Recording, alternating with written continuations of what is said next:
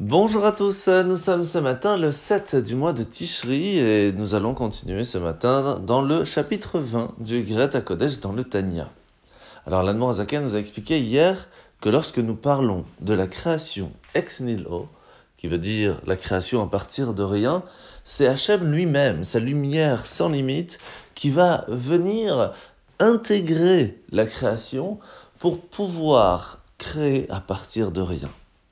Et cela va permettre, si l'on peut dire, le libre choix, le fait de pouvoir penser que nous pouvons exister sans Dieu, alors que cela est totalement impossible.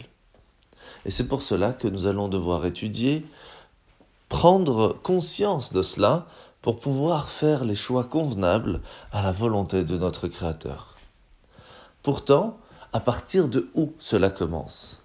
Puisque nous avons expliqué que même les anges ont, d'une certaine façon, un petit peu de ce manque de soumission à Dieu, parce qu'ils ont été créés aussi à partir de rien.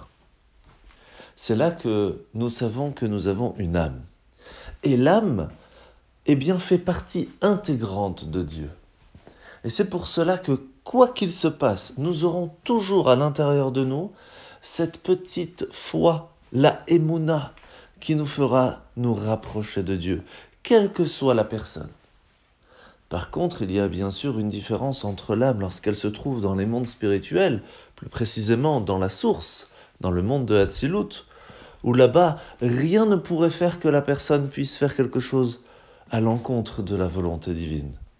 Ici-bas dans le monde, après tant de filtres et de tzimtzumim, comme on le dit en hébreu, eh bien nous pouvons alors penser que nous pourrions vivre sans Dieu. Et à quelques instants, c'est la lumière de l'âme qui s'illumine et qui nous donne un regain de Emouna. Mais quoi qu'il se passe, elle sera toujours présente à l'intérieur de nous et nous pouvons l'utiliser pour prendre de bonnes décisions.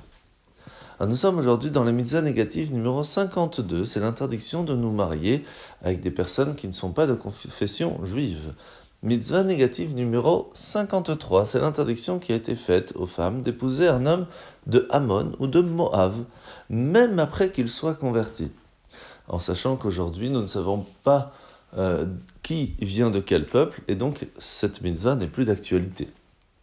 Mitzvah négative numéro 55, c'est l'interdiction qui nous a été faite d'écarter les Égyptiens du peuple d'Israël et de nous abstenir de nous marier après eux avec leur conversion. Négative numéro 54, c'est l'interdiction qui nous a été faite d'écarter du peuple d'Israël les descendants de Esav à partir du moment où ils se sont convertis.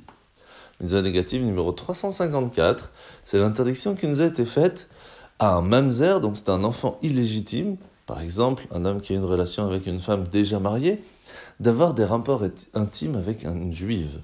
Mitzvah négative numéro 360, c'est l'interdiction qui a été faite à un homme dont les organes génitaux ont été endommagés au point qu'il soit incapable de procréer, d'épouser une femme israélite. Et mitzvah négative numéro 361, c'est l'interdiction qui nous a été faite de castrer un mâle de n'importe quelle espèce vivante, animal ou homme. Nous sommes aujourd'hui, toujours dans la parashat Azino, où Dieu va demander à Moshe de rappeler au peuple juif de se souvenir toujours de son histoire, de se garder en mémoire qui nous a choisi en tant que peuple, nous a donné la Torah, nous a guidés à travers le désert, depuis l'Égypte jusqu'à la terre d'Israël, et qu'on se doit de camper autour du tabernacle, autour de la Torah. Parce que à partir du moment où on va étudier la Torah de façon régulière, on va construire une maison, un endroit, une force, cette lumière qui sera toujours autour de nous et nous autour d'elle. Et à partir de là, on va centrer notre vie autour de la Torah, autour de ce que Hachem attend de nous. Et c'est là que notre vie sera aussi agencée de la même façon. Comme par exemple une personne qui va chercher à déménager, eh bien la première chose qu'il va regarder sur, sur la carte, c'est où se trouve la synagogue, où se trouve l'école juive, et moi je vais habiter autour.